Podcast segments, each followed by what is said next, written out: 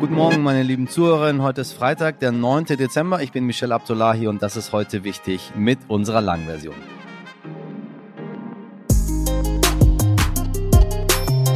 Ziemlich mies, so lautet das Urteil zu einem Jahr Ampelkoalition. Das sage nicht ich, das sagt einer, der gut vernetzt ist in Berlin Mitte und mit seinen scharfen, messerscharfen Analysen schon das eine oder andere Mal bei heute wichtig zu Besuch war. Der Politikwissenschaftler, Jurist und Redakteur der Monatszeitschrift Blätter für deutsche und internationale Politik Albrecht von Lucke ist gleich bei mir zu Gast. Mit ihm schauen wir uns die Performance der rot-gelb-grünen Koalition an. Wie viel Fortschritt steckt wirklich in der selbsternannten, sogenannten, von uns genannten Fortschrittskoalition? Wie macht sich der Scholzomato und warum trägt der Bundeskanzler den Titel der Besserwisser? Außerdem schauen wir auch auf die Aufsteigerin des Jahres und das ist Außenministerin Annalena Baerbock. Dazu gibt es natürlich auch die Verliererinnen des Jahres. Das alles gleich. Außerdem hat uns Hörerin Annika Hülf geschrieben, die in der Pflege von Menschen mit Behinderung arbeitet. Dieser Pflegezweig geht im Vergleich zur klassischen Altenpflege oder Pflege im Krankenhaus oft unter, obwohl gerade hier die Anforderungen gewaltig sind. Denn wie erklären Sie einem Menschen, der geistig auf dem Stand eines Kleinkindes ist, dass er plötzlich nicht mehr in die Werkstatt kann und sein Zimmer nicht mehr verlassen darf in Corona-Zeiten? Gleich also mehr zu diesem Thema und an dieser Stelle schon mal vielen lieben Dank an Annika Hülf, dass Sie uns geschrieben haben. Und an alle anderen, wenn auch Sie ein wichtiges Thema haben, dann melden Sie sich gerne bei uns. Wir versuchen dann je nach Möglichkeit Themen mit in die Sendung zu nehmen. Und jetzt starten wir in diesen hoffentlich schönen Freitag. Zuerst das Wichtigste in aller Kürze. Seit Beginn der Proteste im Iran sind schon mehrere Todesurteile gegen DemonstrantInnen verhängt worden. Nun hat die iranische Justiz zum ersten Mal einen Anhänger der Proteste hingerichtet für, wie das Regime es nennt, Kriegsführung gegen Gott. Nach Angaben der Nachrichtenagentur IRNA soll der wohl 23-jährige Mann Ende September in Teheran verhaftet worden sein. Die Menschenrechtsorganisation Amnesty International zeigte sich überrascht über das Tempo der Verurteilung und sprach von einem Scheinprozess. Auch Außenministerin Baerbock verurteilte verurteilte die Hinrichtung scharf. Mohsen Shekori, so der Name des getöteten Mannes, sei in einem perfiden Schnellverfahren abgeurteilt und hingerichtet worden. Auf Twitter schrieb Baerbock, die Menschenverachtung des iranischen Regimes ist grenzenlos.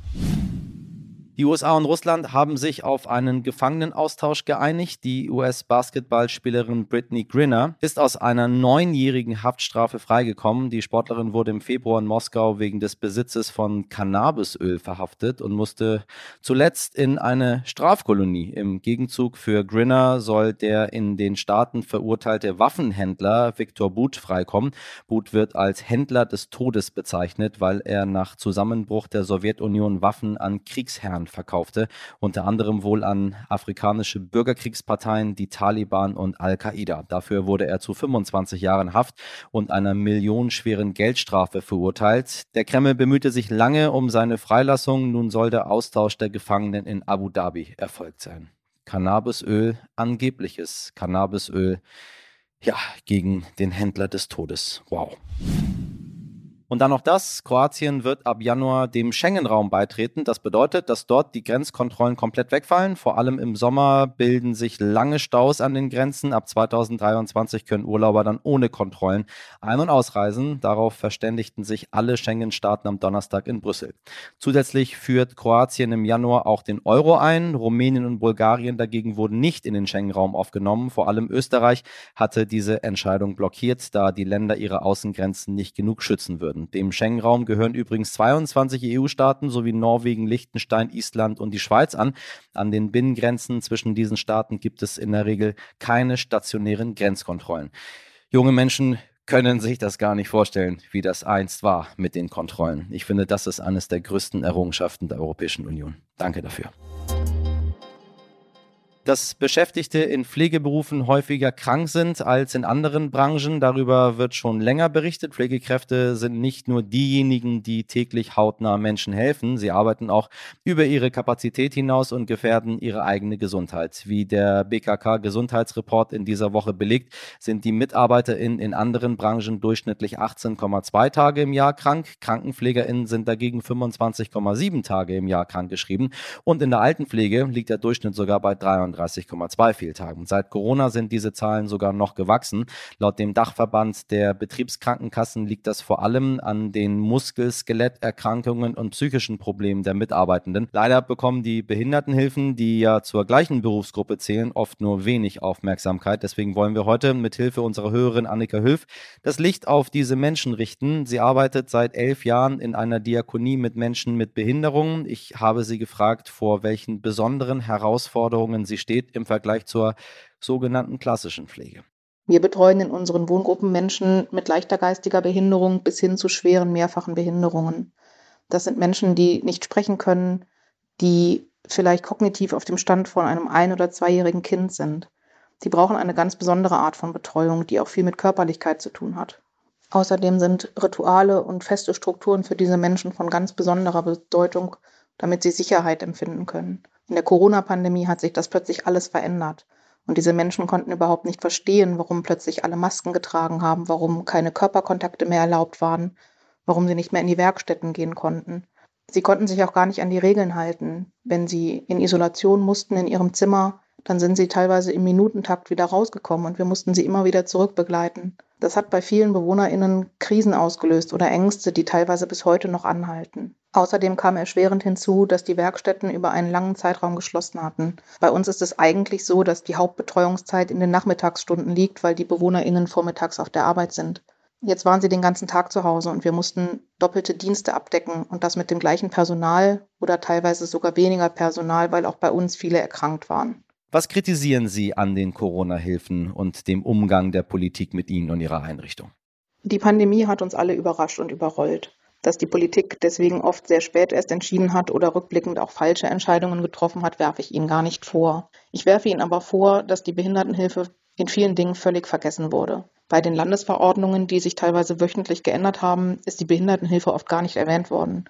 Da mussten wir erstmal in Erfahrung bringen, ob diese Regeln auch für uns gelten. Wenn wir dann doch erwähnt waren in einem kleinen Nebensatz, dann war oft die Besonderheit in der Behindertenhilfe gar nicht mit berücksichtigt.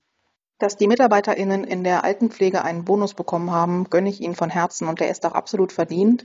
Er hinterlässt bei uns aber einen bitteren Beigeschmack, weil wir haben das Gleiche geleistet, teilweise noch mehr, sind über Jahre über unsere Grenzen hinweggegangen und werden einfach überhaupt nicht gesehen.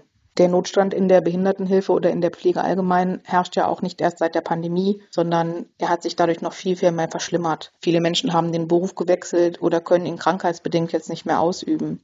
Das ist auch in anderen sozialen Berufen so, wie bei ErzieherInnen oder LehrerInnen. Das Problem wird auch nicht durch Applaus gelöst auf den Balkonen oder durch diese Corona-Sonderzahlungen, sondern da muss am System gearbeitet werden. Und das ist mein Appell an die Politik. In der Pandemie hat dies, das Thema eine große Aufmerksamkeit bekommen.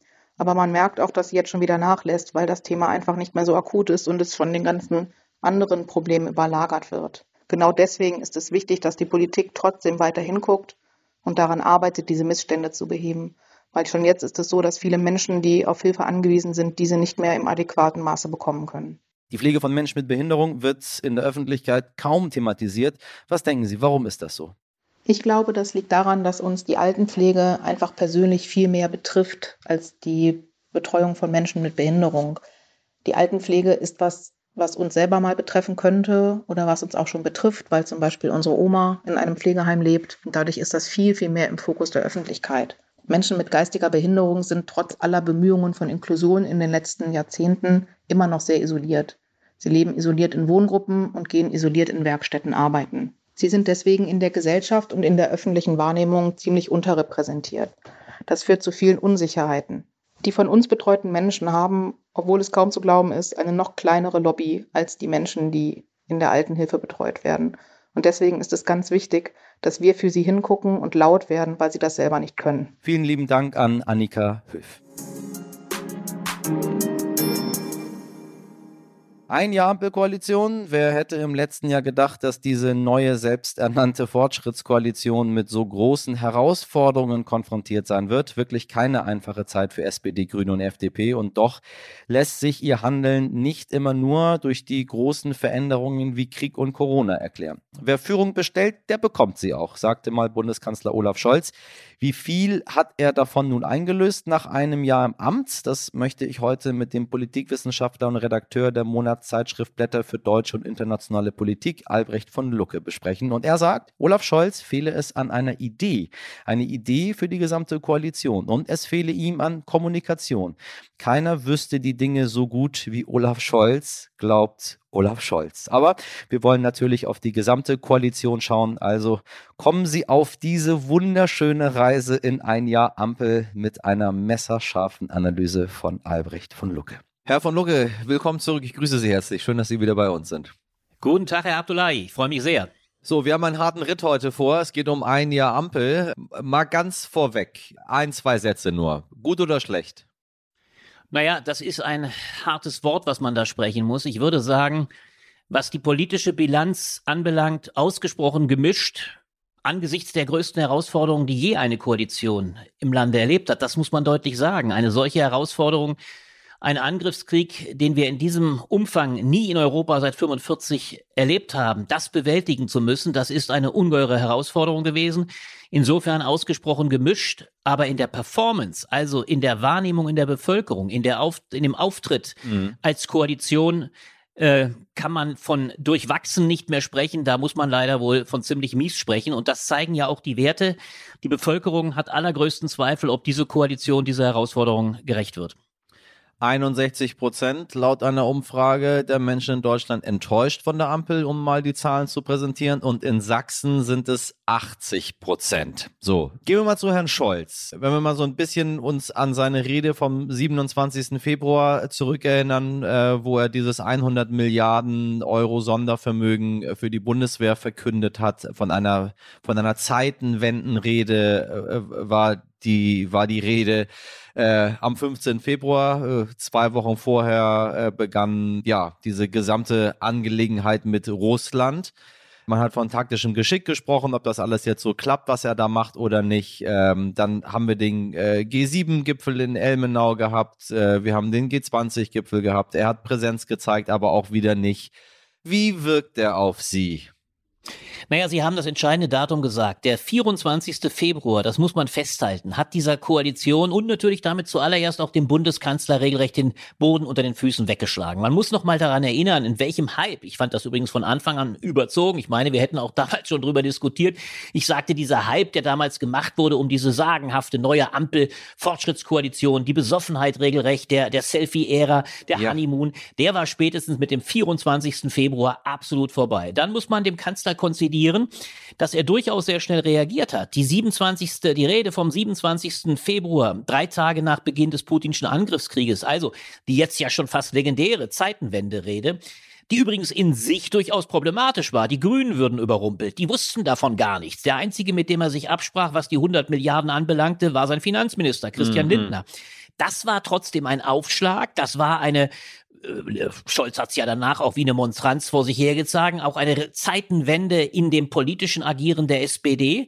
Äh, es war aber vor allem eine große Verheißung der Gestalt, dass es sich letztlich nicht nur um eine Zeitenwende in der Ankündigung handeln würde, also 100 Milliarden für die Bundeswehr, sondern auch um etwas, was die gesamte Innen- und Außenpolitik dieser Regierung von vorn, von da ab definieren würde. Und genau das ist der Kanzler in weiten Teilen programmatisch schuldig geblieben. Es war über lange Zeit ein äh, Stückwerk, was diese Koalition, auch der Kanzler geleistet hat. Wie gesagt, angesichts einer historischen Herausforderung, die nicht größer sein könnte. Aber er hat eigentlich letztlich die programmatische Führung von da ab völlig äh, vermissen lassen. Das heißt, Anspruch und Wirklichkeit der Zeitenwende sind, was das Einholen durch den Kanzler anbelangt, völlig auseinandergedriftet. Er hat dann, wie Sie es beschrieben haben, immer wieder versucht, auch mit medialen Offensiven. Er war ja kaum, äh, es gab ja kaum eine Woche, in der er nicht in einer Talkshow gesessen hätte oder in irgendeinem Interview oder auch in einem Podcast. Er hat versucht, seine ohnehin große kommunikative Schwierigkeit. Das ist ein Kernproblem dieses Kanzlers, dass er die Menschen schwerlich erreicht, eine sehr schwierige Sprache hat oder gelinde gesagt eine auch wiederum sehr technokratische Sprache. Der Scholzomat, den wir seit 20 Jahren kennen, ist in den letzten 20 Jahren nicht lebendiger geworden. Im Gegenteil, er hat also versucht, dann mehr an die Leute heranzukommen, aber das ist ihm bis heute eigentlich nicht gelungen. Der einzige, und Sie haben auch das angesprochen, große Erfolg, das muss man ihm durchaus konzidieren, besteht darin, dass er außenpolitisch am Schluss vielleicht auch sogar mit seiner Reise nach China ein Akteur geworden ist, der nicht unmaßgeblich dazu beigetragen hat, dass der Westen in seiner militärpolitischen, sicherheitspolitischen äh, Agenda durchaus nach vorne gekommen ist. Dass eine Reise nach China, die ja hochproblematisch war, weil die Franzosen zu Hause bleiben sein mussten, dass sie am Ende sogar insofern ein Erfolg wurde, weil Xi Jinping, der chinesische Präsident, sagte, wir werden gegen atomare Drohung sein, was also ein Stück weit auch eine Distanzierung gegen Russland bedeutete. Das ist ein gewisser Erfolg, aber auch außenpolitisch bleibt, was Olaf Scholz anbelangt, auch da ein in seiner Kommunikation an angelegtes großes Problem. Er hat es nicht geschafft, die europäischen Mitstreiter, vor allem Emmanuel Macron, massiv einzubinden. So gibt es mittlerweile nicht nur einen innenpolitischen Riss, also einen Vertrauensverlust in der Innenpolitik, sondern wir haben es auch mit einem gewaltigen Vertrauensverlust für den Kanzler persönlich, aber auch für Deutschland in der europäischen Außenpolitik zu tun. Und das ist eine durchaus sehr problematische Bilanz. Einerseits am Anfang klare Erkennen, klares Erkennen der Lage, aber dann doch eben das Nicht-Einholen dieser Situation und auch mangelhafte Kommunikation in der eigenen Koalition mit der eigenen Bevölkerung, aber auch mit den so wichtigen europäischen Partnern. Ich meine, bei der Generaldebatte im Bundestag hat er seine Erfolge aufgezählt. 100 Gesetze in einem Jahr, Entlastungspakete, Inflationsausgleich, volle Gasspeicher, Flüssiggasterminals, Energiewende, Bundeswehr, Deutschlandticket. Klingt alles so, als hätte die Ampelregierung viel gemacht in kurzer Zeit. Äh, und der Spiegel schreibt über ihn äh, der Besserwisser. Äh, das ist er ja. Ist das, da was dran? Aber ja, das ist er ja auch. Das, äh, niemand weiß die Dinge besser als Olaf Scholz. So ist seine Überzeugung seit 20 Jahren. Er hat es übrigens ja mit dieser Autosuggestion übrigens auch weit gebracht. Vor zwei Jahren, wir dürfen das nicht vergessen, hätte kein Mensch einen Pfifferling auf Olaf Scholz gegeben, hätte er nicht sich jedes Mal autosuggestiv gesagt, ich komme noch ins Kanzleramt. Übrigens damals nicht wissend, dass Herr Laschet und Frau Baerbock derartig eklatante Fehler machen würden, dann hätte es ein Mann wie Scholz wahrscheinlich diese 20 Jahre lang gar nicht durchgehalten, weil er ja immer, weil, ja, das muss man ihm wirklich konzidieren. Das Problem ist nur, eine so autosuggestive Haltung, die ihn über viele Täler hinweg hat schreiten lassen und am Ende immer wieder aufstehen lassen, ist in dem Augenblick ein Problem, wo man den Eindruck haben muss, äh, jenseits der Autosuggestion nimmt er nicht recht wahr oder nur begrenzt, weil er abblendet, weil er übrigens auch sich immer wieder in ein, ein Bashing, ob der Journalisten oder anderer Kritiker stürzt. Er nimmt nicht recht wahr, welche Probleme es gibt mit seiner Kommunikation. Also, das, was ihn ins Kanzleramt gebracht hat, eine gewisse autosuggestive Haltung, ist im Kanzleramt selber ein Problem, wo es viel mehr auf Kommunikation ankommt. Das heißt auch hier, ja, es ist ja nicht falsch. Die Koalition hat gewaltige Gesetze durchaus erlassen.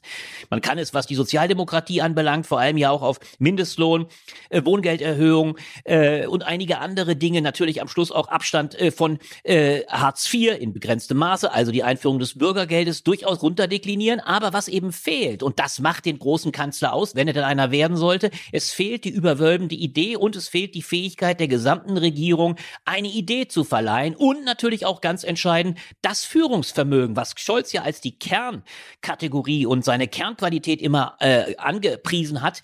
Ähm, wer bei mir Führung bestellt, bekommt sie auch. Das wirklich zu zeigen, inhaltlich wie auch persönlich äh, durch eigene Autorität. Und das ist ihm weder in der Koalition mit seinen beiden Mitstreitern, die ja äh, äh mittlerweile ein Hauen und Stechen betreiben, also äh, Christian Lindner und Robert Habeck, das ist ihm hier nicht gelungen. Es ist ihm aber auch nicht mit Blick auf die Bevölkerung gelungen. Und das zeigt das Problem von Olaf Scholz.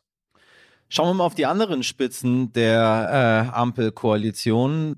Vielleicht mal mit der Außenministerin Baerbock angefangen und vielleicht auch ganz aktuell jetzt zum Iran, weil das so nahe liegt. Äh, Norbert Röttgen war vor kurzem bei uns hier im Podcast und er hat gesagt, äh, in Sachen Iran wird die Außenministerin von ihrem Ministerium gesteuert und nicht umgekehrt und er unterstellte ihr wenig Fachwissen.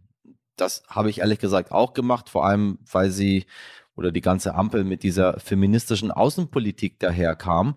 Und ich dachte, naja, jetzt äh, haben wir im Iran eine Art feministische Revolution. Wo bleibt denn die feministische Außenpolitik am Ende? Und wenn wir sogar noch einen Schritt weiter zurückgehen, Äh, ein gutes Bild hat sie auch in dieser ganzen Russland-Geschichte nicht abgegeben. Äh, ganz im Gegenteil, Scholz hat sie da ja auf, an die zweite Reihe verwiesen, würde ich quasi sagen, und gesagt, dieser Angriffskrieg, das ist jetzt irgendwo ein bisschen Chefsache. Was gibt die, was gibt die Außenministerin für ein Bild ab?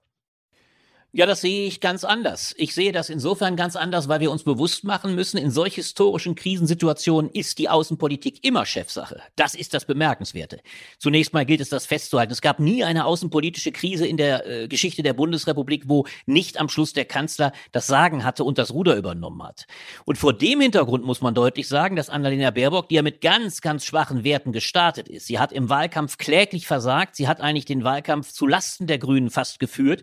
Deswegen ist Olaf Scholz überhaupt nur Kanzler geworden. Übrigens äh, dann natürlich korrespondierend mit dem Versagen von Herrn Laschet. Und sie hat aber Annalena Baerbock gleich sehr schnell an Statur gewonnen. Erinnern wir uns daran, wie sie Herrn Lavrov, ich will fast sagen, den Schneid abgekauft hat, obwohl viele geglaubt haben, mit diesem ausgekochten Profi des Diplomatischen, mit diesem harten Hund, dem kalten Hund, äh, der da äh, so viele hat abblitzen lassen. Sie hat ihm äh, auf Augenhöhe begegnet, sie ist ihm auf Augenhöhe begegnet, sie hat deutlich gemacht, sie lässt sich die Butter nicht vom Brot nehmen. Sie hat dann sehr schnell nach Beginn des Krieges in der UN-Vollversammlung die Mehrheiten gebildet, die in der Lage waren, eine klare Abstimmung zu Lasten äh, Russlands zu bewerkstelligen. Sie ja. hat sich also auch auf internationaler Bühne sehr viel äh, Respekt verschafft. Das heißt, es ist kein Zufall, und das macht es übrigens für die Koalition so schwierig in gewisser Weise auch, dass die Werte der Grünen, ich sag's mal in Allgemeinheit, übrigens nicht nur von Frau Baerbock, aber von ihr ganz speziell, aber übrigens immer noch von Robert Habeck auch, obwohl er gewaltige Fehler zum Teil gemacht hat, dass die Werte beider Grüner im Gegensatz der beiden Grünen tragenden Figuren dieser Koalition massiv besser sind als die Werte äh, von Olaf Scholz, von Christian Lindner, ganz zu schweigen und der FDP. Das heißt, es gibt hier eine Diskrepanz, dass die Wahrnehmung von Frau Baerbock in weiten Teilen sehr positiv war. Ich würde ihr eher sogar ankreiden, sage ich das sehr deutlich, dass sie für mein Verständnis manchmal dem Kanzler zu sehr in die Parade gefahren ist. Also, um es deutlich zu sagen, wenn ein Kanzler in einer höchst heiklen Situation nach China reisen will, muss vielleicht auch, weil es besprochen ist, wenn eine Außenministerin ihm dann noch gute Ratschläge auf den Weg mitgibt und sagt, er solle dort die Menschenrechtslage anprangern, dann ist das nicht nur übergriffig, dann ist das eine Hypothek für einen Kanzler, der ohnehin mit dieser Mission schwer zu kämpfen hat. Also, Baerbock war da sehr selbstbewusst. Man kann sich sogar in anderer Hinsicht eher fragen, auch da habe ich eine andere Einschätzung, ob sie nicht manchmal zu äh, stark wertegeleitet war. Man wird ihr nicht absprechen, dass sie sowohl gegen Russland, aber auch gegenüber China eine ganz klare Wertehierarchie beziehungsweise wertegeleitete Politik betrieben hat. Ihre feministische Außenpolitik wird mit Blick auf den Iran ja durchaus auch ja als richtig äh, wieder klassifiziert. Ich würde auch nicht sagen, dass man den Eindruck haben muss, dort hat sie bisher viel verspielt. Es ist die Frage, ob eine außenpolitische Intervention hier viel mehr ge geleistet hätte. Ich vermisse eher manchmal in ihrer Position eine strategische Ausrichtung. Hm. Denn die ist ja mit Blick auf Russland nach wie vor nicht so klar. Das ist meinem Eindruck nach die Diskrepanz und die Aufgabenteilung. Baerbock ganz klar für die Werte nach außen äh, und Scholz eher fürs Strategische. Und das ist bisher aber in der gesamten Regierung doch eher unterbelichtigt. Man hat auch nicht den Eindruck, dass Baerbock immer klar weiß, wie wir im Russlandkrieg äh, weiterkommen, jenseits der Tatsache, dass sie klar für eine Unterstützung der Ukraine plädiert. Da fehlt mir eigentlich eher der strategische Weitblick. Was ist eigentlich mit Habeck? Ich meine, bevor entschieden wurde, dass ähm, Baerbock es machen soll für die Grünen, wurde Habeck ja quasi als zukünftiger äh, Kanzler gehandelt. Stimmen sagen, hätte er es gemacht, wäre es ja am Ende auch geworden und dann nicht Scholz. Das ist aber äh, Spekulation und auch schon vorbei. Jetzt war äh, Baerbock in Indien und Habeck als Wirtschaftsminister in Namibia unterwegs, äh, beide auch im Sinne des Klimaschutzes. Das ist eine der Kernpunkte, mit der ihre Partei nach wie vor einfach in Verbindung gebracht wird. Konkurrieren die beiden einfach zu viel miteinander, was den Klimaschutz angeht und Habeck fühlt sich unwohl in dieser aktuellen Situation der Energiekrise und mit ja Deals, die er eingehen muss, die so gar nicht grün daherkommen und am Ende sieht man zu wenig von ihm oder wie werten Sie das? Naja, dass sie persönlich äh, offensichtlich äh, weit mehr konkurrieren, als es den beiden gut tut, das sehe ich durchaus auch. Das scheint mir immer noch oder schon wieder ein ungünstiges Rennen um die Pool-Position, vielleicht schon mit Blick auf eine nächste Kanzlerkandidatur in der, innerhalb der Grünen Partei zu sein. Das Auffällige in der Außenwirkung ist doch aber etwas anderes. Obwohl Habeck, wir kommen ja gleich darauf zu sprechen, ich kann es auch gleich anführen, er erhebliche Fehler gemacht hat in seiner Politik, äh, ist es doch hoch erstaunlich, dass sowohl Baerbock als auch Habeck immer noch in der Wertehierarchie der Ampelkoalition ganz weit oben stehen. Die Zustimmungswerte für Habeck wie vor Baerbock sind glänzend im Vergleich zu den beiden anderen Parteien und übrigens auch im Vergleich zu fast allen anderen Mitstreitern in der Ampel. Was ist der Grund dafür? Der Grund ist ziemlich klar. Das erstaunliche Phänomen ist, dass, dass die Grüne Partei ihre Veränderungen auf fast allen Fel äh, Feldern. Sie haben ja die grünen Kröten schlucken müssen, wie es überhaupt gar nicht vorstellbar wär, gewesen wäre davor. Und weit mehr übrigens als die anderen Parteien, als SPD und ähm, FDP. Denken wir daran, dass diese Vorstellung, ein Robert Habeck muss in eine ja nun wahrlich nicht lupenreine Demokratie wie Katar reisen, um dort mit einem vielleicht wirklich manchmal übertriebenen Bückling gegenüber dem Emir von Katar um Gas zu bitten. Äh, äh er müsse das machen vor diesem 24. Februar. Unvorstellbar. Man stellt stelle sich vor, ein grüner Umweltminister oder beziehungsweise Klimaminister hätte Kohlekraftwerke wieder anschmeißen müssen. Er hätte gar auch sogar AKWs länger laufen lassen müssen. All das wäre unvorstellbar gewesen und hier zeigt sich, die Zustimmung für diese grüne Partei, die weiter sehr hoch ist, zeigt, dass die Grünen den, Sprung in eine absolut pragmatische, ja, ich möchte fast sagen, und das tragen sie ja auch mittlerweile fast wie eine Monstranz vor sich her in eine absolut staatstragende Partei, dass sie diesen Sprung absolut bewältigt haben, beziehungsweise in der äh, Bevölkerung es zu keinerlei äh, Abstand äh, von dieser Partei führt. Im Gegenteil, selbst die großen Fehler, die Habeck unterlaufen sind, und es gab ja nun einige, also sein Riesenfehler mit der Gasumlage, die er danach, nachdem er sie mächtig promotet hatte, danach wieder selber zurückziehen musste. Äh, diverse, auch natürlich das sehr verunglückte AKW-Manöver, erst auf einem Parteitag äh, dezidiert der Grünen Partei zu versprechen, versprechen, wir lassen nur zwei laufen, um dann wenige Tage später klein mit Hut eingestehen zu müssen nach dem Machtwort des Bundeskanzlers, nun werden es doch alle drei werden. Alles das hat Robert Habeck nicht zentral getroffen. Seine Werte sind weiter stark. Das zeigt eben grundsätzlich, dass die Bevölkerung sowohl die allgemeine, aber auch die grüne Wählerschaft anerkennt, dass er in einem absoluten Maße den Sprung von einer grün geleiteten Wertepolitik zu einer primär absolut pragmatischen Energiesicherungspolitik betreiben musste. Und das ist schon ein ganz erstaunliches Phänomen. Deswegen sind die Grünen der absolute bisherige Gewinner dieser Koalition. Sie haben sich stabilisiert. Ihre Werte sind nach dem eigentlich für ihre Erwartungen desaströsen Baerbock-Ergebnis bei der Bundestagswahl wieder angestiegen. Und deswegen sind sie hier in der Koalition noch die gefestigsten, während gerade die FDP natürlich gewaltig abschmiert und deswegen sich daraus ein so fataler Konkurrenzkampf, eine Konkurrenz getrieben von Christian Lindner, vor allem mit Robert Habeck ergibt, dieser, die dieser Koalition natürlich massiv schadet. Das ist ein Kernproblem. Die riesige Diskrepanz in den Zustimmungswerten. Die Grünen ganz oben, die FDP ganz unten und zwischendrin ein Kanzler, der kein richtiges Profil hat und dessen, äh, ich sag mal, Heckenschützen sich so manches Mal deshalb auch an Habeck gerieben haben. Wir erinnern uns, es war ja immerhin der Parteivorsitzende Lars Klingbeil, der gegen Habeck sagte, man darf nicht nur schöne Reden führen, man muss auch Taten bringen. Das war natürlich eine Attacke gegen den, den Sympathieträger dieser Koalition, die, die nur ein Ziel hatte. Man wollte den Mann vom Sockel holen. Das hat er, Robert Habeck, Habeck dann als der große Icarus dann in gewisser Weise mit seinem Absturz selber geleistet. Aber das zeigt diese riesige Diskrepanz, die es der Koalition so schwer macht. Die Grünen sind stark, auch in der Anerkennung. Äh, FDP ganz schwach und die SPD changiert irgendwo mittendrin, weil der Kanzler nicht die richtige Führungsfähigkeit hat. So, an der Stelle unterbrechen wir mal, liebe HörerInnen. Wir wollen uns den zweiten Teil, in dem es vor allem um die FDP und die Opposition geht, für Montag aufheben. Die FDP, die so tut, als sei sie eine Oppositionspartei. Die FDP, die einen Juristen als Verkehrsminister hat, der sagt, er könne kein Tempolimit einführen, weil die Verkehrsschilder nicht so schnell produziert werden könnten. Ja, völliger Quatsch, sagt der Jurist Albrecht von Lucke. Und äh, ja, da kommt noch einiges an Analyse auf Sie zu, dann im zweiten Teil Teil am Montag an dieser Stelle. Sie können sich schon freuen. Und wenn Sie nicht genug haben von Albrecht von Lucke, dann können Sie seine Analysen natürlich auch in der Zeitschrift Blätter für deutsche und internationale Politik lesen. Das war's für diese Woche von uns, für Sie. Heute wichtig geht ins wohlverdiente Wochenende. Meine Güte, was da draußen alles los ist. Ich hoffe, auch Sie können sich eine kleine Auszeit gönnen. Es sei denn, Sie arbeiten, wie zum Beispiel unsere Hörerin Annika Höf im Schichtdienst.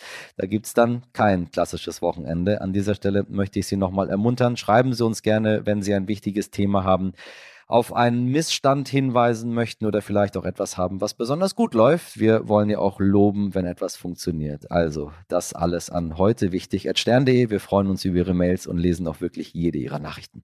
Unseren Podcast gibt es auch in der kostenlosen RTL Plus Musik-App. Folgen Sie uns dort gerne oder stöbern Sie mal. Da gibt es auch viel neuen Stoff für arbeitsfreie Abende zu entdecken. In der Redaktion waren heute, ich hoffe, ich hoffe, ich hoffe, dass heute Abend sich alle mal Glühwein können für ihre wundervolle Arbeit, die sie leisten. Meine wundervollen Leute da, die das für sich hier überhaupt ermöglichen. Großer Dank geht raus an Mirjam Bittner, Dimitri Blinski, Laura Chapo, Jennifer Heinzel und Caroline Potthoff und in der Produktion Alexandra Zebisch. Am Montag gibt es Teil 2 unseres Rückblicks auf ein Jahr Ampelregierung. Nun aber starten Sie gut ins Wochenende. Einen schönen Freitag, machen Sie was draus. Bis Montag, Ihr Michel Abdullahi.